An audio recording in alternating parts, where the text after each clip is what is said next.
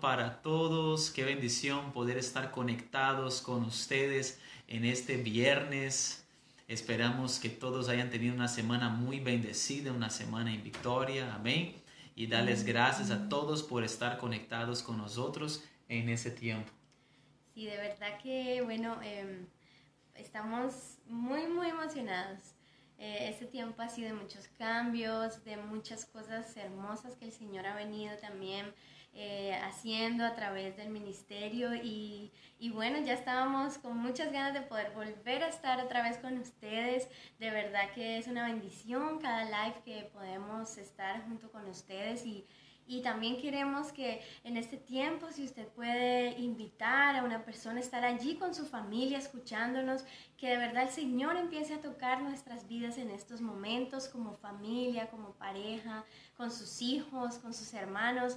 Entonces, eh, los invitamos a que puedan estar allí pendientes y, y a conectarse con nosotros para adorar al Señor. Amén. Así es, qué bendición.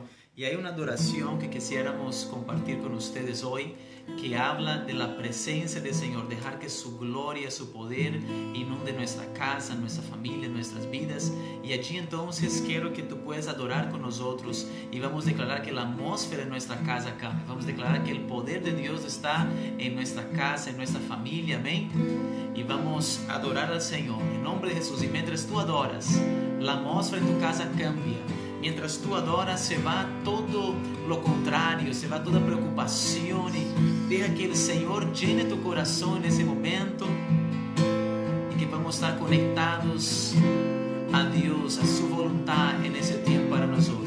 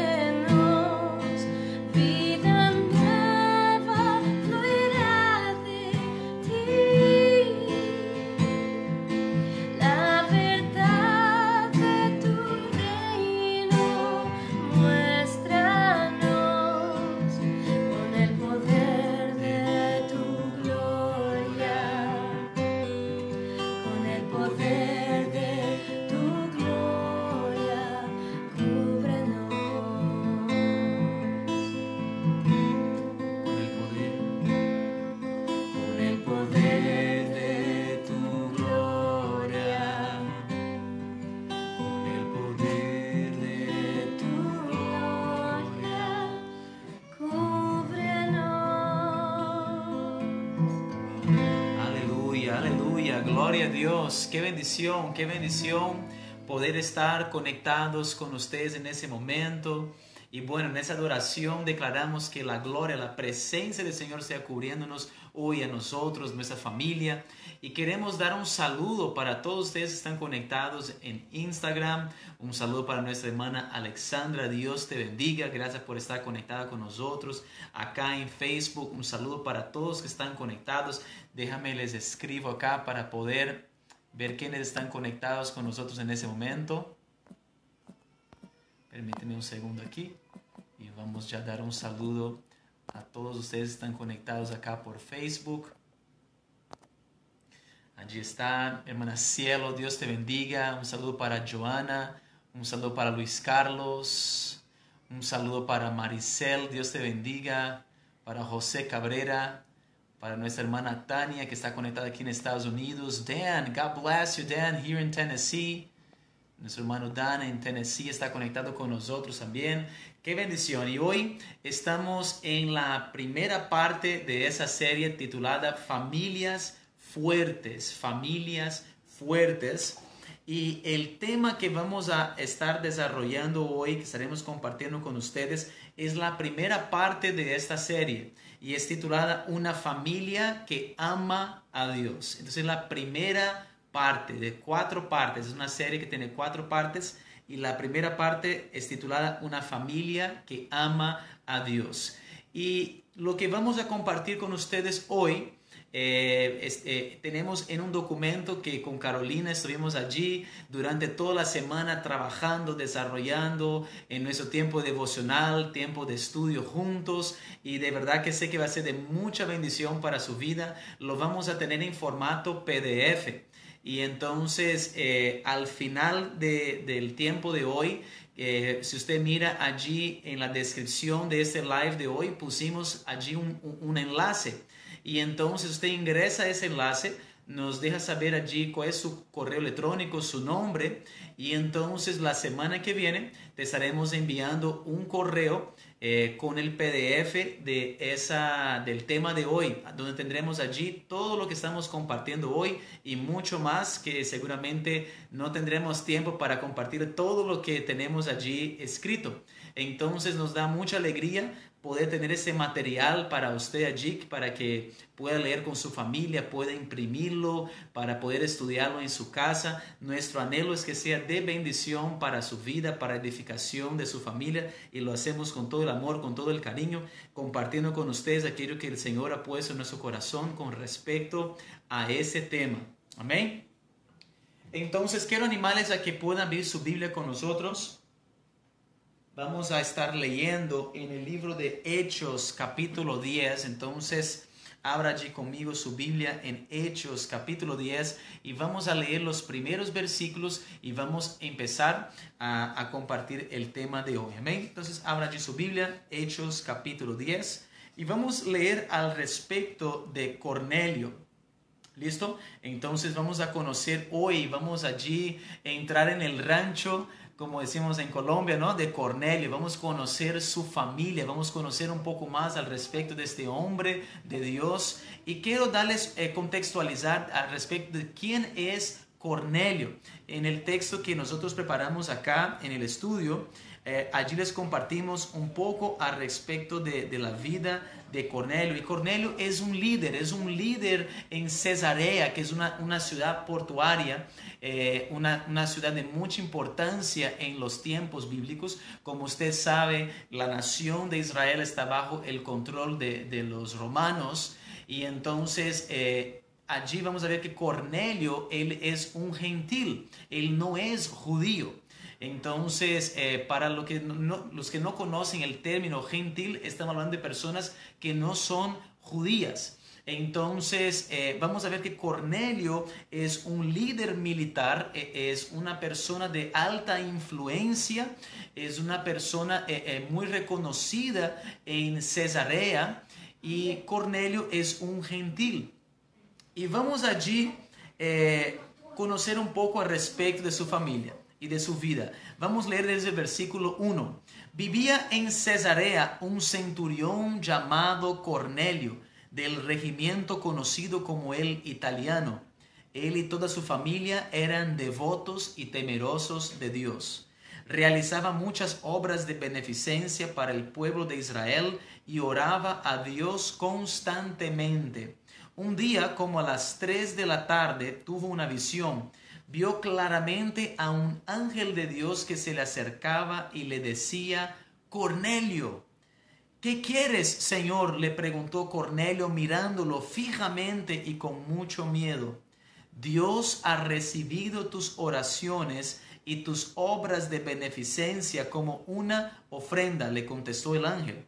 Envía de inmediato a algunos hombres a Jope para que hagan venir a un tal Simón apodado Pedro. Él se hospeda con Simón el curtidor que tiene su casa junto al mar. Después de que se fue el ángel que le había hablado, Cornelio llamó a dos de sus siervos y a un soldado devoto de los que le servían regularmente. Les explicó todo lo que había sucedido y los envió a Jope. Gloria a Dios. Por ahora vamos a dejar allí en esos primeros versículos allí del eh, capítulo 10 de Hechos. Entonces, desde un principio, Lucas nos habla al respecto de Cornelio. Y hoy no tendremos el tiempo en ese live de leer todo el capítulo 10. Es un capítulo extenso, pero que la tarea para que usted allí en su casa pueda leer todo el capítulo 10 de Hechos. Pero algo que sí quisiéramos mencionar a ustedes hoy es que al estudiar el capítulo 10 eh, de, de Hechos, pudimos identificar un total de 13 características en la vida de Cornelio, de, ese corazón que ama a Dios, de ese liderazgo ejemplar en la vida de Cornelio. Y vamos a, ver que su familia es una familia apasionada por Dios. Su familia es una familia que ama a Dios y hay una razón por eso. Y es porque el sacerdote de su casa, el hombre del hogar, es un hombre de un liderazgo ejemplar, un hombre que ama a Dios, un hombre apasionado por Dios. Y entonces, como les decía, pudimos allí ver 13 características del liderazgo de Cornelio que quisiéramos compartir con ustedes. La primera característica que vamos a ver allí en el capítulo 10 de, de Hechos es que Cornelio era un hombre piadoso. Y la piedad tiene que ver con el primer y más grande mandamiento, perdónenme, que Jesús nos dio en Mateo 22, versículos 37 al 40. Jesús le dijo, amarás al Señor tu Dios con todo tu corazón, con toda tu alma y con toda tu mente. Ese es el primero y grande mandamiento y el segundo es semejante. Amarás a tu prójimo como a ti mismo. De estos dos mandamientos dependen toda la ley y los profetas. Entonces la piedad tiene que ver con e-, esa entrega total a Dios, una vida consagrada a Dios, una vida de obediencia a Dios. Y entonces la palabra de Dios nos dice que Cornelio era un hombre piadoso. Número dos, vamos a ver en el versículo 2 del capítulo 10 también que él es un hombre temeroso de Dios. Y cuando hablamos que él es temeroso de Dios, no estamos hablando de miedo, estamos hablando más bien que él reconocía quién era Dios y por ende le reverenciaba y respetaba. Entonces cuando usamos el término de temor a Dios, estamos hablando de esa reverencia, ese respeto hacia Dios. Y Cornelio es un hombre que respeta a Dios, que reconoce la soberanía de Dios. Número tres, era un hombre muy generoso. La palabra dice que Él da con alegría, sin interés propio. Él ayuda a los judíos. Dice que Él, él eh, muestra su generosidad hacia el pueblo judío. Qué tremendo. Número tres, apoyaba y ayudaba al pueblo de Israel. Número eh, cinco, oraba a Dios constantemente. También está en el versículo 2. En el versículo 4 vemos la sexta característica. Era un hombre que obedecía a Dios. Era un hombre que obedecía a Dios.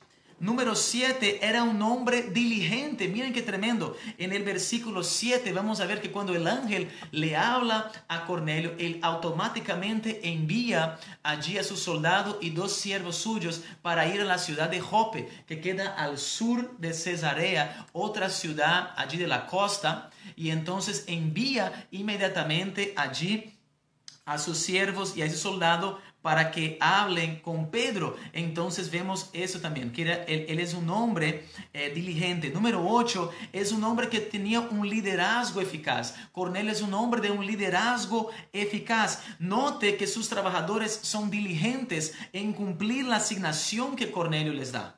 En el versículo 22, los hombres bajo su cargo dan buen testimonio de él. Mira lo que los siervos de Cornelio hablan al respecto de él. Ellos dijeron, Cornelio, el centurión, varón justo y temeroso de Dios y que tiene buen testimonio en toda la nación de los judíos, ha recibido instrucciones de un santo ángel de hacerte venir a su casa para oír tus palabras. Mire qué tremendo. Sus propios siervos dicen, un hombre respetado, amado por toda la nación. Entonces vemos allí que él tiene un liderazgo eficaz. Punto 9, era un hombre justo. Un hombre que buscaba agradar a Dios con todas sus actitudes, como vemos en el versículo 22. El número 10 era un hombre respetado por todo el pueblo judío. Qué interesante. Él es un gentil, no es judío, pero es, es respetado por todos los judíos. Y eso nos tiene que hablar mucho del corazón de Cornelio. Eh, punto número 11, otra característica más, era un gran evangelista. Vamos a ver en el versículo 24 que cuando él escucha que Pedro ya viene en camino a su casa, él reúne a toda su familia, a todos sus amigos íntimos para que puedan recibir la palabra de Dios. Entonces Cornelio era también un gran evangelista. En Hechos 10 vemos también que Cornelio, el punto número 12, era un hombre respetuoso. En el versículo 25 vamos a ver que cuando eh, Pedro se acerca con Cornelio, eh, allí Cornelio se, dobla, sus rodillas y se humilla delante de Pablo, aunque Cornelio eh, allí en, la posición que ejercía, él tenía autoridad sobre Pedro como romano, como un líder de gran influencia en su tiempo. Pero sin embargo, cuando Pedro ingresa, él se arrodilla, se humilla delante de Pedro y le llama como Señor le dice allí a él. Entonces vemos también que Cornelio era un hombre respetuoso. Y el última, la última característica que vemos allí en Cornelio, en su liderazgo ejemplar, es que él era un hombre hospitalario. En el versículo 48 vamos a ver que después que Pedro le comparte a él la palabra, eh, Cornelio lo invita a que él quede en su casa junto con los que vinieron con él, otros judíos que acompañaron a Pedro, fueron invitados a quedar en la casa de Cornelio. Entonces, quiero empezar diciendo algo. Cuando anhelamos tener un hogar que ama a Dios, una familia que ama a Dios, se requiere de un padre y una madre que dan ejemplo de liderazgo, que dan ejemplo de vida con Dios, de intimidad con Dios. No podemos esperar que nuestros hijos estén apasionados por Dios y amen a Dios si no ven el ejemplo en nosotros. Entonces muchas veces decimos, Señor, que mis hijos te sirvan, que mis hijos eh, sean tremendo eh, eh, en tu obra, sirviéndote, Señor. Pero muchas veces hacemos la oración, pero nosotros no estamos dando ese ejemplo a ellos. Hay hijos que tienen que recordar a sus padres, que tienen que ir a la iglesia. Hay hijos recordando a sus padres de leer la Biblia, recordando a sus padres de que tienen que orar. Y no, eso no puede ser así. Cornelio es un líder. Cornelio, él no espera que nadie le esté invitando para orar. Dice que él oraba constantemente. Y entonces eh, hace mención de Cornelio y luego hace mención de su familia, diciendo que su familia también temía a Dios. ¿Y por qué la familia de Cornelio ama a Dios? Teme a Dios, es decir, reverencia a Dios, tiene ese respeto por Dios, porque hay un padre en esa casa que ama a Dios y da ejemplo a su familia. Y miren qué interesante es, porque nosotros entendemos que Cornelio, como tú decías, era un hombre romano. Y asimismo, o tenía un cargo muy importante. La Biblia dice que era un centurión, o sea, quiere decir que él estaba, eh, bajo su cargo tenía 100 soldados, imagínense eso. Y, eh, y, allí dice que estaba en Cesarea, que en ese momento es pues Cesarea de Palestina, allí en, en, la, en la parte de Israel. Y ese es un puerto súper importante en Israel en esa época donde pues llegaba todo, o sea, el comercio, el tránsito era allí. Entonces, él era un centurión de un lugar importante. Y mire qué tremendo, porque Cornelio siendo romano, él no fue levantado en las costumbres hebreas, en las costumbres judías, no lo fue, pero aún así él buscaba al Dios de Israel.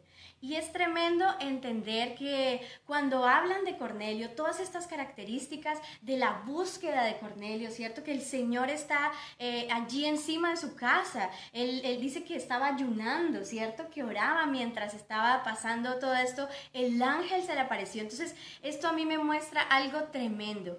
Y es que el Señor, en medio de las casas nuestras, cuando hay una pasión, un fervor por buscarle a Él, dice que eh, nosotros llamemos y, Él se nos va a revelar. Buscadme, ¿cierto? Y, seré encontrado por ustedes, dice la palabra. Entonces, mire qué tremendo, o sea, saber que aunque Cornelio no, no sabía realmente eh, a profundidad quién era eh, ese Dios al que estaba buscando, el Señor Jesús, eh, se le quiere revelar a él. Entonces es algo hermoso. ¿Sabe por qué? Porque la palabra nos dice que aquí en, Juan 14, 23, yo quiero que si usted tiene su Biblia pueda ir allí y el, el Señor dice, el que me ama a mí, mi palabra guardará y mi Padre le amará y haremos morada con él el que me ama a mí. Y qué tremendo, ¿sabe? Porque en este momento nosotros podemos ver que Cornelio amaba al Señor,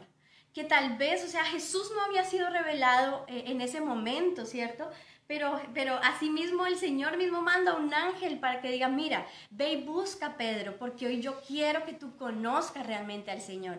Entonces, si usted está allí, si usted apenas está empezando en el caminar cristiano, si usted quiere buscar de Dios, pero tal vez no sabe cómo, yo te digo una cosa, o sea, eh, el Señor busca esos corazones apasionados que aman al Señor, que quieren buscarle, a pesar de no saber cómo orar, a pesar de que a veces digamos, Señor, o sea, quiero conocerte, pero parece que hubiera tantas cosas, ¿cierto? Que yo no sé, pero el Señor mismo envió un ángel a Cornelio para que fuera revelada la verdad. Y asimismo hará con nosotros. El Señor se manifestará. El Señor hará esos prodigios, lo que tenga que hacer para que usted y su casa puedan conocerlo realmente y poder tener eso que pasó con Cornelio. Dice que, o sea, después de todo eso, el Espíritu Santo llenó a él y a todos los que estaban en su casa. Entonces, mire qué tremendo, porque cuando nosotros vamos y conectamos esta palabra de Juan 14, que dice que el que me ama a mí, ¿cierto? Mi, mi palabra guardará, entonces podemos ver a Cornelio guardando esa palabra. Dice que él estaba a favor de las personas, hacía limosnas, él oraba, él ayunaba estaba allí tratando de guardar la palabra del Señor y después dice, y haremos morada con Él. Y qué más hermoso y qué más gratificante saber que el Señor ha permitido que el Espíritu de Dios sea el que haga morada en nosotros. Entonces allí nosotros podemos ver como el Espíritu Santo de Dios, cuando hay una persona, cuando hay una familia que le busca, que quiere hacer su voluntad, el Espíritu de Dios viene con poder sobre ese momento, sobre esa casa y empieza a operar. Él se revela a los que le buscan con un corazón verdadero. Entonces, qué tremendo saber que hará morada también aquí en nuestra casa. Hará morada en su casa, hará morada en sus corazones, porque es el Señor poderoso el que está queriendo buscar esos corazones que le adoren en espíritu y en verdad. Y allí Él quiere intervenir, porque es necesario que en estos tiempos lo hagamos, le adoremos con un corazón genuino, le busquemos con un corazón genuino. Y Dios está buscando esas casas, amén. Así es. Y sabes, Caro, algo que escribimos acá en nuestro estudio y queremos compartirles también, es algo que me impacta mucho. Y es que el, liderazgo de Cornelio empieza dentro de su casa. Su ministerio empieza dentro de su casa. Entonces Cornelio es un hombre de orden. Porque hay muchas personas que tienen eh, gran influencia hacia afuera, tienen un gran liderazgo hacia afuera, pero su casa está en pedazos su familia está allí en desunidad, discordia, y ese no es el modelo de Dios, eso no, es lo que el Señor anhela para nosotros. Y sabes, aquí escribimos algo que quiero compartirles, miren, podemos alcanzar muchos logros, ser respetados y admirados por la sociedad, Pero si en nuestra casa no damos ejemplo, tenemos que replantear nuestro liderazgo porque nuestro primer ministerio es nuestra familia. Escúcheme bien, nuestro primer ministerio es la familia. Entonces, eso me enseña que es bueno que ore por mis hermanos es bueno que cuando eh, eh, nosotros estamos en un ministerio como de alabanza, adoración, un ministerio, quizás usted es un pastor, quizás un misionario, un misionero, ¿listo? Y, entonces tenemos ese, ese querer de orar por los otros, de orar por otras familias, pero sabes, la primera oración que tenemos que hacer es por nuestros hijos, es por nuestra esposa, por su esposo que está conectada con nosotros, es por nuestra casa es levantar un clamor a Dios por nuestra familia. Hay personas que dicen, Señor, envíame a Europa, Señor, envíame a China, quiero ser un misionero allá en esas naciones. Y Dios hoy te está diciendo, empieza en tu casa, empieza haciendo misiones en tu familia. Empecemos a hacer misión eh, en la vida de nuestros hijos, hacer ejemplo en nuestra casa. Y luego el Señor nos llevará hacia afuera. Pero el primer ministerio es nuestra familia. Y hoy quisiéramos compartirles con ustedes cuatro características de una familia apasionada por Dios. Vuelvo y repito, eh, todo lo que estamos compartiendo con ustedes lo tenemos, eh, eh, ese material, y lo vamos a compartir la semana que viene en PDF. Lo único que le estamos pidiendo es que dejen allí, hay, en esa publicación misma, acá en ese live, está allí eh, el enlace para que ustedes puedan darnos su nombre, correo electrónico y les haremos llegar todas eh, esas anotaciones que tenemos acá en formato PDF. Listo para los que están tomando nota allí para que sepan que vamos a compartir con ustedes ese material. Y vamos a compartir allí entonces cuatro características de una familia apasionada por Dios. La primera característica, Caro, ¿cuál es? Dice para vivir esta realidad, la que estamos hablando acerca de la familia de Cornelio, debe prepararse tiempos de calidad para buscar a Dios diariamente. Entonces, miramos que, que nosotros, o sea, como familia, debemos tener ese objetivo, ¿cierto? Debemos decir, bueno, eh, nosotros eh, sabemos que es importante adorar al Señor, tener un tiempo eh, con el Señor y debemos decidir que esos tiempos deben apartarse, tener espacios para adorar a Dios en familia, ¿verdad? Sea, es algo que no debe ser como que, ay, hoy sentí y bueno, vamos a hacerlo porque hubo tiempo, porque no. Decir, ok, yo hoy decido hacerlo de aquí en adelante y esta va a ser nuestra hora, este va a ser nuestro espacio familia, este va a ser el día que yo voy a establecer. Y sabe, eso es algo de bendición, porque ya sus hijos van a saber que existe un altar familiar, que existe un momento donde yo le voy a dar mi alabanza, mi adoración y la búsqueda al Señor. Entonces allí podemos ver que eh, podemos tener tiempos de devocional en donde estudiamos la palabra juntos, ¿cierto? Como esposos podemos compartirnos juntos, como familia. Eh, si de pronto usted vive con abuelos, con, yo no sé cuál es en este momento el núcleo familiar, pero con ellos, o sea, tener ese tiempo de decir, familia, vamos a unirnos juntos, este es nuestro día para hacerlo, nuestra hora, nuestro momento, y allí le vamos a buscar. Entonces, eh, eh, todas esas disciplinas espirituales, ¿cierto? Nos ayudan también a levantar en nuestra familia, a levantar unas, familias, unas familias fuertes en el Señor. Cuando nosotros decidimos tomar el tiempo y hacerlo también parte de nuestra rutina, parte de nuestras disciplinas. Entonces eso era, ¿no? Esta realidad como familia, preparar estos tiempos de calidad para buscar a Dios diariamente. ¿no? Correcto. Y la segunda característica que tenemos para compartirles es que una familia apasionada por Dios fomenta la obediencia a Dios diariamente.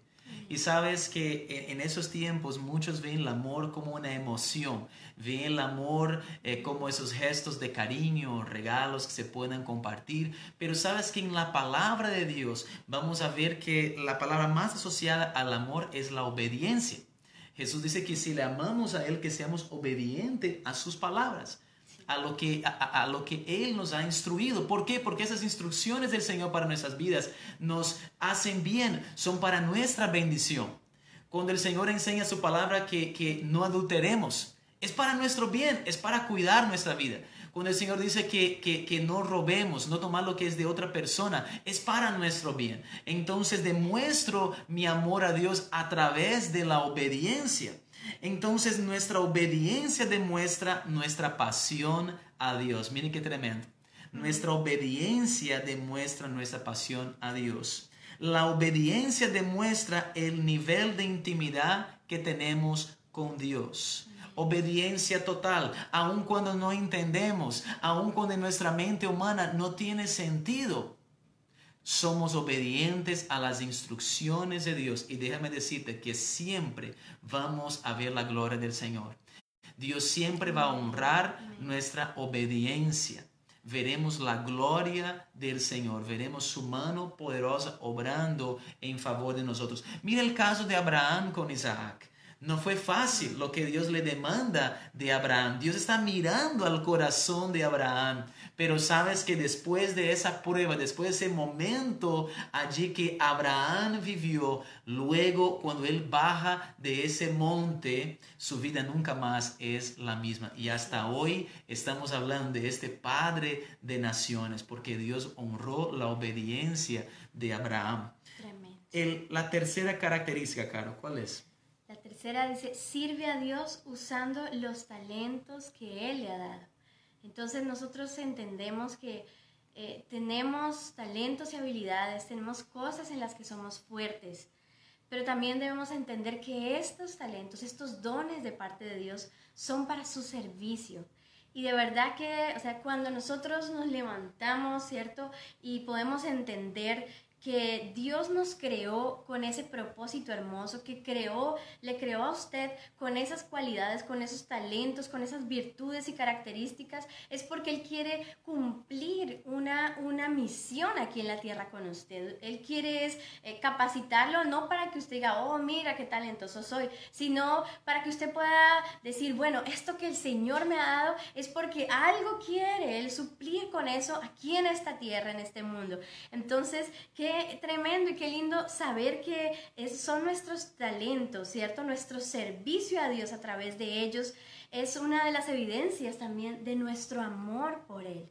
Mire qué tremendo, o sea, porque cuando yo le amo, yo sé que yo puedo disponer de lo que yo tengo para su servicio. Una familia apasionada por Dios es, es una familia que le sirve. Aleluya. Entonces, nosotros debemos entender también eso. O sea, no, no pasar por la vida por pasar y decir, bueno, estoy aquí sobreviviendo. No, eh, yo, yo estoy aquí por un propósito y es servirle a Él. Señor, ¿en dónde es? Y allí yo quiero unirme y allí yo quiero empezar a hacer lo que tú me has pedido hacer porque entiendo que si tú me capacitaste en esto, que si en esto he sido bueno en algo, es porque así tú me quieres, porque tú me quieres así eh, tomar y, y, usar como un instrumento en sus manos, ¿no? Así es.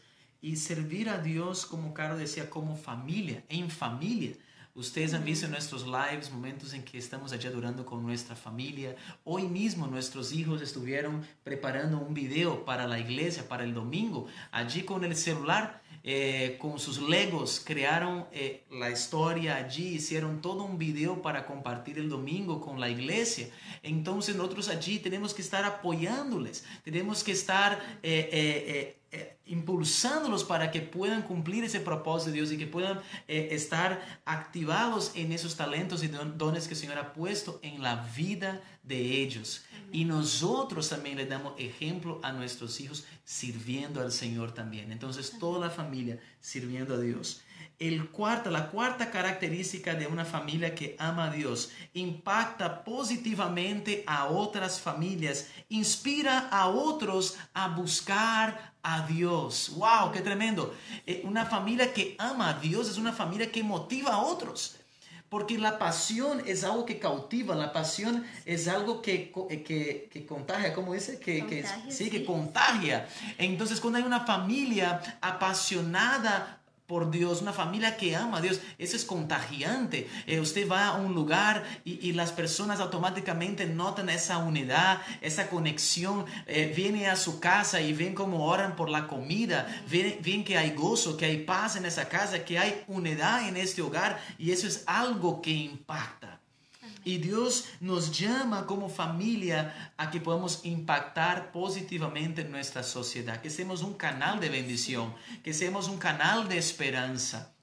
Que cuando las personas vengan a nuestra casa pueda salir de nuestras bocas palabras que afirman, que levantan, que llenan de esperanza a los otros. Sabes, con Caro, eh, me acuerdo de nuestra casa en Popayán, ver cantidad de personas que venían a nuestra casa eh, pasando momentos difíciles, eh, luchas, y nos llamaban diciendo, Jonathan, Caro, quiero ir a su casa, ¿será que puedo venir para charlar un rato? Y los recibíamos en nuestra casa y nos sentábamos con ellos y hermanos, era algo tremendo poder compartirles una palabra, poder orar con ellos, adorar al Señor juntamente con ellos y ver Dios obrar en sus vidas, Dios transformar matrimonios, vidas de, amigos, personas que el Señor nos permite conectarnos con ellos. Entonces, hermanos, el Señor quiere que usted y yo podamos impactar positivamente a otros, ser un canal de bendición para otros. Así es.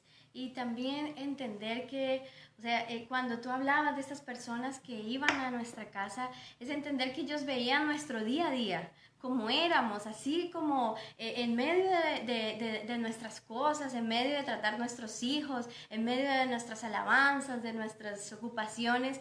Y sabe una cosa, yo pienso que, o sea, esto aquí podemos también terminar con, con, con con un tiempo en donde usted pueda reflexionar y decir, ¿será que cuando viene alguien a mi casa, yo eh, puede, puede salir de allí diciendo, o sea, yo fui bendecido en este momento, de verdad yo pude ver la mano de Dios obrando en medio de, de este lugar donde yo vivo, de las personas en donde yo vivo. Y eso, eh, de verdad es una bendición poder tomar ese reto, decir, Señor, o sea, yo quiero realmente que cuando alguien venga a mi casa sea impactado. Cornelio, Cornelio no conocía profundidad del Señor.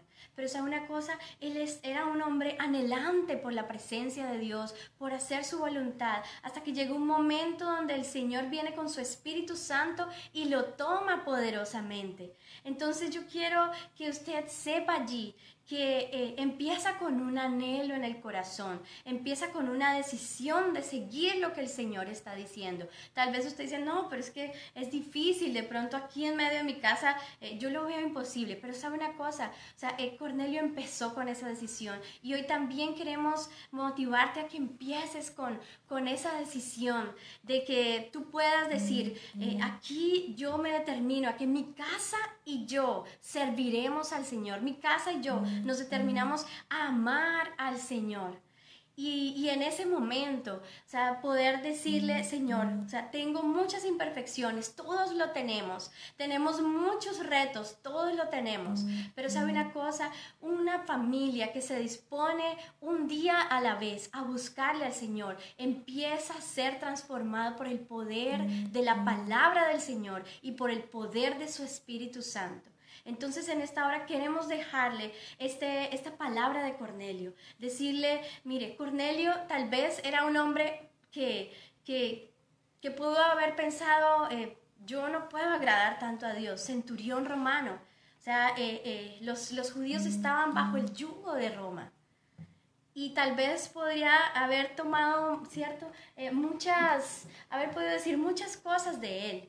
Y, y y, esto es lo que a nosotros hoy queremos decirte. Pueden haber muchas situaciones, muchas cosas, pero alguien que se determina, alguien que se determina a poder buscar al Señor, a poder eh, creer que Dios puede tocar su casa y, que su Espíritu Santo pueda llevar a, llenar esos corazones y llegar hasta una comunidad, transformar toda una historia de vidas, de, de familia. Entonces yo pienso que, que vale la pena, vale la pena hoy decir, Señor, realmente quiero ser de esas familias que te aman somos una familia que te amamos y empecémoslo hoy a declarar, empecémoslo hoy a creer. Aún en medio de lo que tú estés viendo dentro de tu familia, yo te voy a decir, empieza a creerlo. Cornelio en su corazón tenía ese deseo y el Señor lo sabía.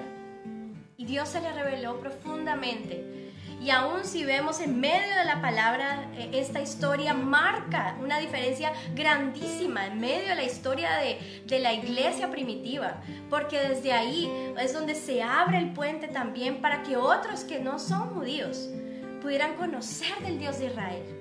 Es hermoso, ¿sabe?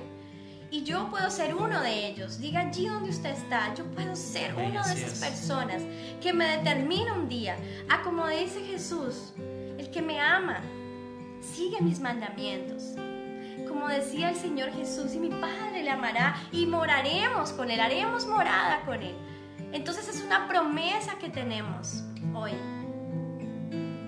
de poder guardar su palabra, de poder decir, Señor, o sea, todo lo que yo he escuchado, quiero empezar a ponerlo en práctica.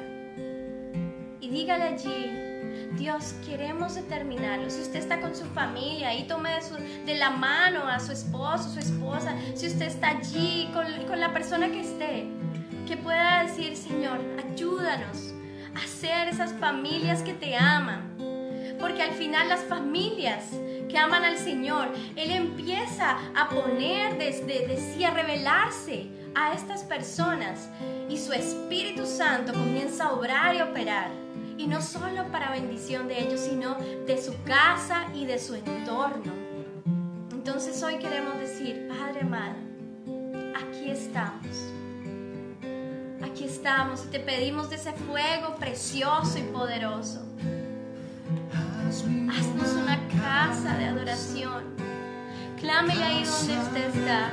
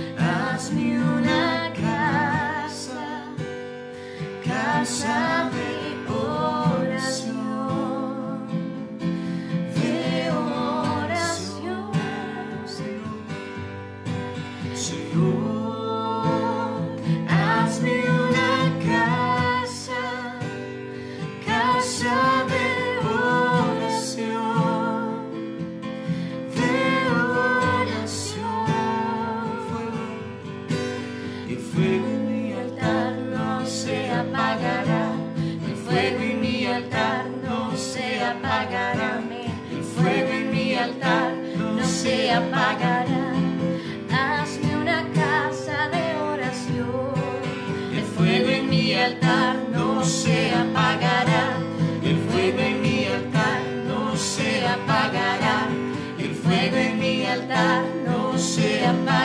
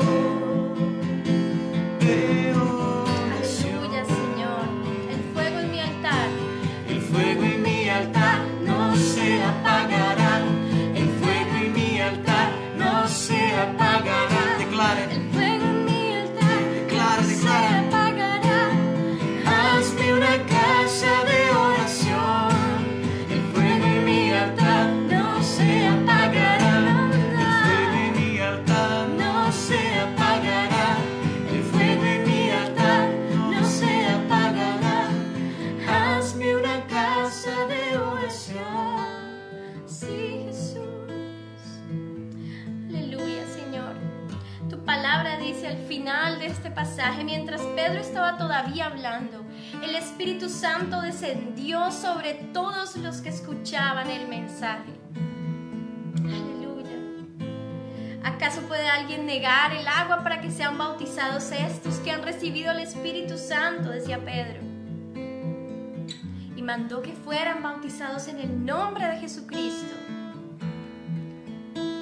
Y así hoy, Señor, tú quieres, Padre de la Gloria, venir con tu Santo Espíritu y tocar las vidas que sean derramadas, Señor, sobre todos los que hoy escuchan este mensaje sean derramadas sobre estas familias, Señor. Y comiencen, Señor, la transformación a una familia fuerte en ti. Y no es fuerte, Señor, por sus propios méritos. Es fuerte porque tu presencia está en medio, Aleluya. Señor. Así es. Tu presencia está en medio, obrando, operando. cordón de tres lazos no se rompe fácil. Y hoy decidimos en medio de nuestra casa, Señor, que tú seas, Dios, allí en medio nuestro. Así es, Señor. Toma, Señor, toma hoy las vidas, toma hoy las familias y levanta, Señor. Levanta, Señor, los propósitos en el nombre de Jesús, amado Rey. Y te damos hoy gracias por tu presencia, por tu libertad, por lo que tienes preparado para cada uno de los que estamos aquí, Señor. Te damos las gracias y bendecimos tu nombre, porque sabemos, Señor, que tú nos hablas y tu palabra es semilla y declaramos que esa semilla dará el fruto que tú esperas en el nombre poderoso de Jesús. Amén, Jesús. Te amamos. Amén, amén, amén. Gloria a Dios, Amén, gloria a amén. Dios. Qué bendición, qué bendición, hermanos, poder estar conectados con ustedes en este tiempo. De verdad que ha sido una palabra de mucha bendición para nuestras vidas y es la parte 1, es la primera parte de esa serie que estamos trabajando familias fuertes y la semana que viene, mis hermanos, estaremos en la segunda parte titulada Una familia unida y vamos a compartir con ustedes desde la palabra de Dios esos pasos para ser una familia unida, donde se ve el poder de Dios allí moviendo, una familia que está allí en adoración, en la búsqueda de Dios y vamos a aprender acerca de la unidad, la importancia que la unidad tiene para Dios. Entonces les animamos a que el próximo viernes puedan estar conectados con nosotros. Como siempre agradecerles a todos por estar conectados con nosotros. Qué bendición tan grande. Un saludo para todos. Muchas bendiciones, les amamos.